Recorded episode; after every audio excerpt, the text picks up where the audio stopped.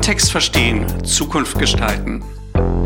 Der Business-therapeutische Podcast von Sassaran Plus. Herzlich willkommen zum Sassara Plus Podcast. Heute haben wir eine Sonderfolge und zwar habe ich die Ehre, mal mit Miriam Schröder zu sprechen. Miriam Schröder ist Seniorberaterin bei Sassara Telecti Plus. Sassara Telecti Plus ist ebenfalls Teil unserer S Plus Gruppe. Und wir sprechen heute über ein Thema, was uns ja tatsächlich eigentlich mehr oder weniger in allen Podcast-Folgen beschäftigt, nämlich Wandel, Wandel für Zukunftssicherung. Und heute haben wir aber einen besonderen Schwerpunkt, nämlich die Implementierung des Wandels und wie man das eigentlich erfolgreich angehen kann. Genau, hallo Anna, schön, dass ich heute mit dabei sein darf und mit dir über dieses spannende Thema sprechen darf. Genau, Grund dafür ist der äh, Responsible Business Tracker Report von Business in the Community, weshalb wir gesagt haben, es macht auch nochmal Sinn, da ein bisschen tiefer zu schauen weil in dem Report haben 86 Prozent von insgesamt 64 befragten Großunternehmen angegeben, dass sie ein offizielles Purpose Statement formuliert haben. Darunter sind Firmen wie Siemens, KPMG und Boots. Alles soweit total super. Allerdings gaben auch 83 Prozent dieser Unternehmen an, nicht die Übung gemacht zu haben, was dies für Unternehmen abteilungsübergreifend überhaupt bedeutet.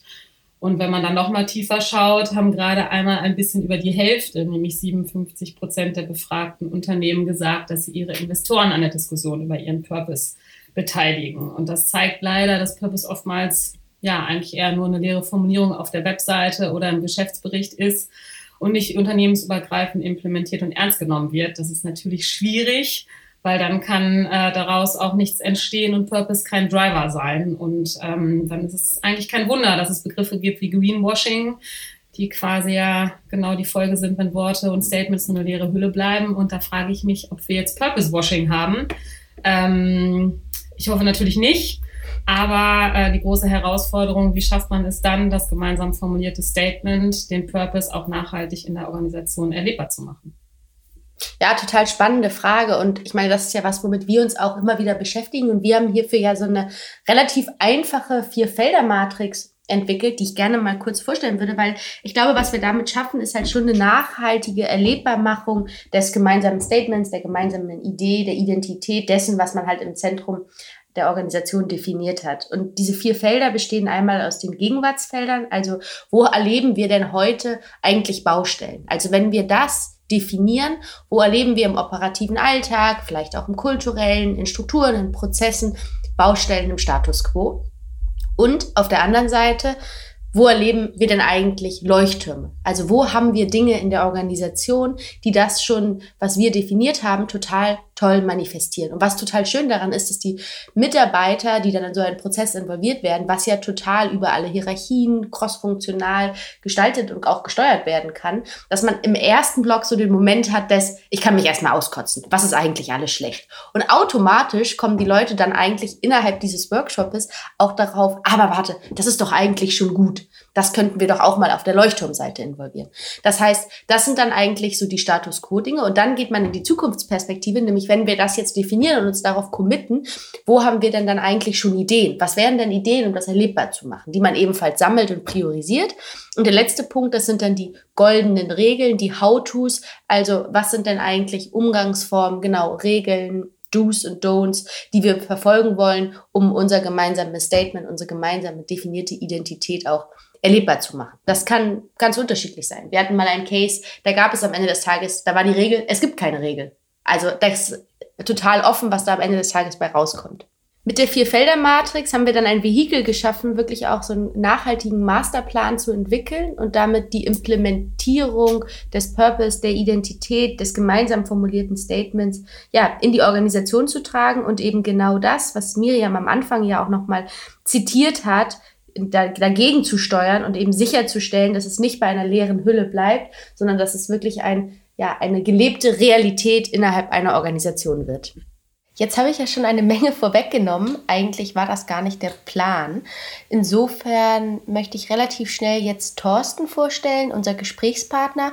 Thorsten Heilig hat einiges erlebt. Er war im Startup, er war im Corporate, aber das wird er uns gleich selber erzählen. Insofern vielen Dank, Thorsten, dass du heute mit uns sprichst. Bevor wir gleich inhaltlich einsteigen, vielleicht magst du uns einmal erzählen, wer bist du und was machst du? Ja, gerne. Super. Schön, dass ihr mich hier habt. Mm, ja, also ich bin Thorsten, Thorsten Heilig. Ich, ähm, was mache ich eigentlich? Ich hab, äh, bin jetzt seit, ist festgestellt, ich habe immer gesagt, seit zehn, mittlerweile sind glaube ich eher 15 Jahre irgendwie im Digitalumfeld unterwegs. Angefangen, ähm, ich habe angefangen, aktiv auch Musik zu machen und eine Musikagent Musikmanagementagentur und Events und so, also in der Musikbranche.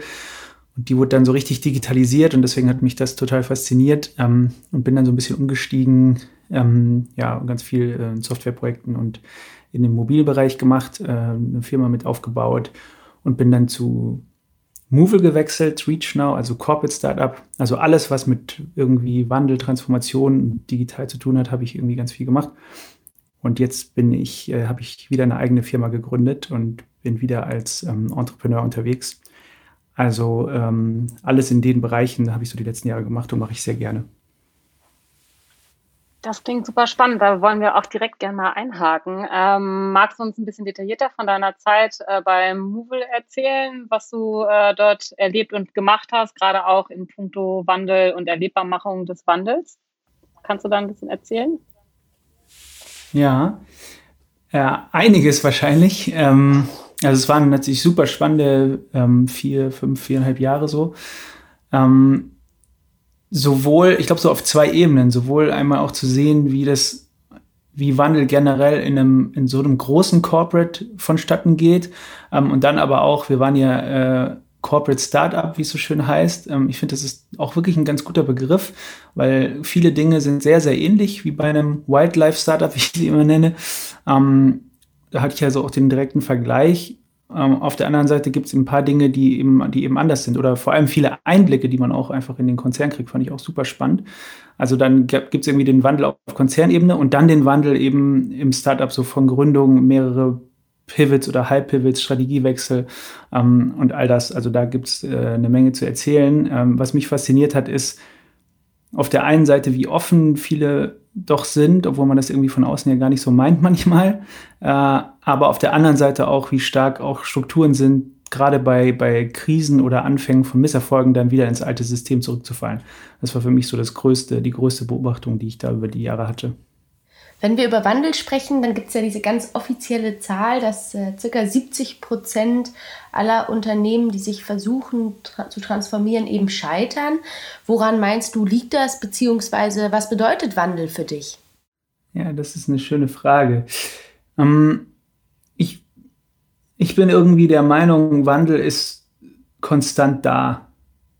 Ja, also für, für mich das wird manifestiert sich halt ähm, stärker oder schwächer. Ich meine, das ist ja jetzt äh, so diese, die, die ganze Corona-Krise oder Corona an sich äh, mit allen Auswirkungen ist jetzt ein ganz sehr plakatives Beispiel für Dinge, die als von der äußeren, von der Umwelt auf dein System wirken. Ja? Ich bin irgendwie stark systemisch geprägt. Ähm, das ist für mich eine, irgendwie ein großartiger Denk, ich nenne es immer Denkheimat, so auch eine tolle systemische Ausbildung genossen. Ähm, und ich finde, das ist immer so der Punkt. Es wirkt immer ganz viel, es ist alles ziemlich komplex und es wirkt ganz viel auf dein System. Und wenn wir jetzt an Unternehmen denken, eben auf dein Unternehmenssystem, ähm, natürlich auch auf, auf, das System Mensch, aber jetzt mal auf Unternehmensebene gedacht. Äh, und das ist einfach unterschiedlich stark, wie sehr das dann den Status quo challenged, in welchen, ob das Bereiche erfasst, ob das ganze Industrien erfasst oder, oder Gesellschaften erfasst. Das heißt, für mich ist Wandel eigentlich der ist immer da und der ist eben verschieden, manifestiert sich verschieden stark in verschiedenen Units bis hin zu ganzen Branchen. Mm, das ist das eine. Das andere, ich habe ja so ein Lieblingszitat von dem Oberphilosophen Mike Tyson. Ja, everyone has a plan until they get punched in their face. Also es ist, das zweite ist für mich so ein bisschen, glaube, dass wir stark das Bedürfnis haben, mindestens mal auf organisationaler Ebene, im Privaten sicherlich auch, einen Plan zu haben und den zu verfolgen. Und das ist auch total wichtig, den zu haben. Aber dann die Anpassungsfähigkeit, ähm, den Plan dann eben auf diese Veränderung anzupassen, so würde ich dann Wandel auf, auf organisationaler Ebene für mich beschreiben. In dem Kontext und aus deiner Perspektive heraus, warum scheitern dann so viele Unternehmen an Wandel? Ich finde, die Frage ist erstmal, was ist Scheitern? Äh, also am Markt, ich glaube, wenn, also ich glaube, wenn man vergleicht jetzt zum Beispiel mal ähm, Strukturen in Corporates und Strukturen in Startups ist ja immer dieses Beispiel, was gerne genommen wird. Ähm, es ist natürlich, also erstmal ist es wesentlich einfacher, die Opposition zu sein, so, sozusagen. Ja, es ist wesentlich einfacher, irgendwo reinzugehen und zu sagen, okay, das kann es doch eigentlich nicht sein, weil sich natürlich auf der anderen Seite, wenn ich schon in dem Markt bin, ähm, sehr starke Strukturen ausgebildet haben, warum Dinge so sind. Das bedeutet aber also, wenn ich einen Wandel antreten will, eben mein Beispiel, mach mal ein Beispiel, ja, ich, es gibt dieses äh, schöne Beispiel, der, wenn du mal in Corporates guckst, Reisekostenrichtlinien zum Beispiel, ja, äh, stelle ich manchmal so die Frage bei, bei Diskussionen oder, oder ähm, Keynotes, wie viele Seiten, wenn da Leute von mehreren Unternehmen sind, gerade gerade deutschen großen Corporates, wie viele Seiten hat eure Reisekostenrichtlinie? Ja? Also das Mittel, würde ich sagen, ist acht. Und, und es geht aber auch bis zwölf. Meistens werde ich gefragt, mit Anhänger oder ohne. Also es ist halt einfach, es ist ein Riesending, was da entstanden ist. Aber das ist ja entstanden, ja. Das ist über Jahrzehnte entstanden, weil immer mehr Regelungen dazukommen und Dinge gemacht werden. Wenn ich als Startup starte, es gibt ja dieses schöne Netflix-Beispiel, die als Reisekostenrichtlinie haben, Act in Netflix Best Interest, ja. Also wirklich einfach zu sagen, ähm, das überlassen wir den Mitarbeitern und die wissen, was gut ist dann habe ich es natürlich viel einfacher, erstmal zu starten, vielleicht auch Fehler zu machen, äh, Verstöße gegen irgendwelche ja, Richtlinien, die es noch gar nicht gibt, quasi zu machen. Ähm, diese negative Presse auch für mich erstmal als vielleicht positive Presse zu nutzen. All diese Effekte ähm, sind für mich natürlich einfacher, beziehungsweise ich gehe sogar einen Schritt weiter, die muss ich auch nehmen, kompetitiv. Also ich muss quasi diesen Vorteil, das ist der einzige Vorteil, den ich habe. Ähm, deswegen fällt es dir natürlich als Neuen erstmal leichter, dich auf veränderte Umwelt einzustellen. Und ich glaube, das ist so jetzt, du, du hast gefragt, warum scheitern viele, wenn ich das auch sehe, auch so in meiner Beratertätigkeit. Ähm, ich glaube, es ist am Ende Konsequenz, weil theoretisch ist das eigentlich einleuchtend, dass dann der Wandel demnach ja auf vielen Ebenen stattfinden muss. Aber es ist natürlich unfassbar schwierig, ein, ein, ein, eine gewachsene Struktur dann auf vielen Ebenen gleichzeitig ähm, zu verändern. Also bottom-up und top-down. Das kann nur gleichzeitig funktionieren, meiner Meinung nach. Total. Und ähm, was glaubst du, inwiefern kann, äh, kann Purpose helfen, wenn der, wie von dir nach äh, frei nach Tyson zitierte Plan manchmal nicht funktioniert ähm, und, äh, um, ja. und um auch einfach anpassungsfähig zu bleiben und genau den steten Wandel quasi äh, gemeinsam voranzutreiben. Ähm, genau, welches ja. Element? Ich glaube, es ist ein Riesenelement. Ähm, es ist eines der zentralsten Elemente, weil ich glaube, spätestens jetzt, also spätestens in einer sich sehr schnell ändernden Umwelt, also die, Geschwind die, die ähm, Veränderungsgeschwindigkeit hat stark zugenommen. Ähm, und ich glaube, spätestens jetzt kann ich es nicht ähm, über komplette Kontrolle und den kompletten Plan eben lösen. Das heißt, ich gebe ja viel Freiheit in das System und, und, und Mitarbeiter und, und Beziehungsebenen zu Kunden, wie auch immer, äh, sind da, verändern sich dann dauerhaft innerhalb meiner eigenen Organisation. Ähm, die Frage ist ja, gehen alle in dieselbe Richtung oder gehen alle in, in unterschiedliche Richtungen? Ja? Also ich habe immer in mir, habe ich so ein Bild von Energie, ja, physikalische Energie quasi. Wenn die gerichtet ist, dann kann die einen riesen Unterschied machen. Also es ist ein riesen Unterschied zu ungerichteter, die in alle Richtungen irgendwie geht. Ähm, und ich habe das, ich habe so ein Gefühl, wenn, wenn, wenn man es schafft, als Organisation, als Team, einen, einen gemeinsamen Purpose, also einen Sinn, why do we exist, was, da gibt es ja viele Worte dafür, aber so eben einen, einen, einen Purpose zu schaffen, an dem wir generell mal in die richtige Richtung laufen, dann können viele Einzelne auch Entscheidungen treffen. Äh, Hauptsache, es geht sozusagen insgesamt in diese Richtung. Ja, ist jetzt vielleicht ein bisschen blöd formuliert, aber das ist so, das ist so mein inneres Bild. Ähm, und ich werde zum Beispiel auch oft gefragt, so, ja, wie merkt man, es gibt ja dieses, ist jetzt gerade so in das Wort High-Performing Team zum Beispiel wie merkt man das denn, wenn sowas, äh, wie, wie kann man das messen? Und also klar gibt es auch viel, kann man auch viel messen, psychologische Sicherheit als Faktor und so ganz viele spannende Sachen, aber ich glaube, man merkt es. Also mein Gefühl ist immer, man, man merkt richtig, wenn sozusagen die, ein Team oder eine Organisation in eine Richtung schwingt und alle so ein Bild davon haben, wo, wo es hingeht und wozu wir eigentlich hier sind, gemeinsam ein, etwas zu lösen. Ja. Und das würde ich, wie du angesprochen hast, Purpose deswegen sehr, sehr zentral, als sehr, sehr zentrales Element für die Veränderung stellen. Mhm, total spannend. Das ist ja quasi für uns im Kontext dann immer so das identitätsstiftende Element. Also das, ja. Was halt allen gemeinsam einen Rahmen gibt, also Halt und gleichzeitig aber eben auch eine Richtung, als in dementsprechend halt Orientierung aufzeigt wo man dann genau weiß, wo läuft man hin. Und das dann ja super mit, das hast du ja gerade auch angesprochen, so das Thema Halbautonomie. Auf der einen Seite hat man halt eine klare, einen klaren Rahmen, ja. weiß, wie man sich bewegt. Und in diesem Rahmen hat man dann natürlich auch Freiraum, der dann eine Energie frei löst, weil jeder halt für sich entscheiden kann, was er da eigentlich innerhalb dieses Rahmens angibt. Voll. Und, und vielleicht ganz kurz, also das finde ich super wichtig, weil du es hast schön gerade angesprochen, Halbautonomie, schönes Wort.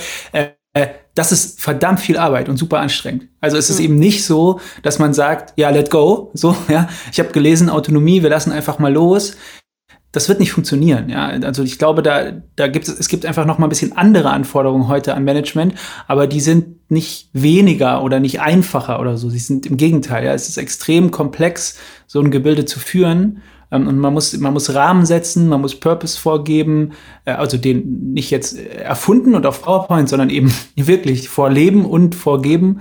Äh, und auch zum Beispiel Rhythmus spielt eine große Rolle, finde ich. Ja? Also an welchen Stellen gehe ich tiefer rein, an welchen Stellen lasse ich eine Diskussion zu äh, und an welchen Stellen muss auch einfach schnell Entscheidung getroffen werden. Das sind weiterhin für mich Managementaufgaben. Du hast gerade schon davon gesprochen, dass wir in einer wandelnden Welt leben. Ich meine, jetzt ist die Zeit des zweiten Lockdowns, Corona. Wie erlebst du Corona? Vielleicht auch in deiner Rolle als Entrepreneur? Hat sich was in deiner Arbeitswelt verändert? Ja. Ja, also erstmal zu dem Allgemeinen. Ich glaube, niemand kann mehr sagen, das haben wir schon immer so gemacht und man kann es nicht ändern, ja. Äh, um jetzt mal neben dem ganzen Negativen, äh, was, was das natürlich gerade mit sich zieht, ähm, auch mal quasi so, so, so dieser, ich glaube, dieser Mindshift, der, der wird nicht mehr wegzudiskutieren sein, weil weil ich meine, ne, wer hätte kurz vorher gesagt, irgendwie drei Wochen, drei Monate vorher gesagt, okay, wir schließen mal alles. Ähm, und ähm, es ist nicht, dass es gut geht, ne? Das will ich auch sagen. Es ja, hat ganz viele negative Folgen natürlich. Ähm, eine andere Diskussion, aber ich, ich meine nur diese, dieser generelle Everyone has a plan until they get punched in the face, ja, das ist sehr offensichtlich geworden. Ähm, als Entrepreneur und generell als, also ich habe ja irgendwann mal das Label Berufsoptimist gekriegt. Ähm, aus einem Projekt von, von einem Kunden witzigerweise bei unserem Software-Startup damals und es hat sich irgendwie so weitergetragen. Ich würde sagen, es gibt ja schon Chancen sehr und Entrepreneure sind das in der Regel. Ähm, und natürlich ergeben sich dadurch auch ganz viele, ja, ganz viele Chancen für, für ähm, Geschäftsmodelle ähm, oder für, ja, für Purpose im Allgemeinen. Ob das jetzt immer ähm, wirtschaftlichen Erfolg im Vordergrund hat oder nicht, ist ja nochmal was anderes. Ähm, und ich glaube, da, da entsteht gerade ganz viel Wandel und da entstehen auch ganz viele Lücken, die aufgehen, auch nochmal ganz andere, also Lösungen anders zu denken, auf jeden Fall. Vielen Dank dir, Thorsten, für dieses aufschlussreiche Gespräch. Ich wünsche dir alles Gute für 2021 und genau, freue mich auf vielleicht eventuelle Zusammenarbeit. Super, danke euch.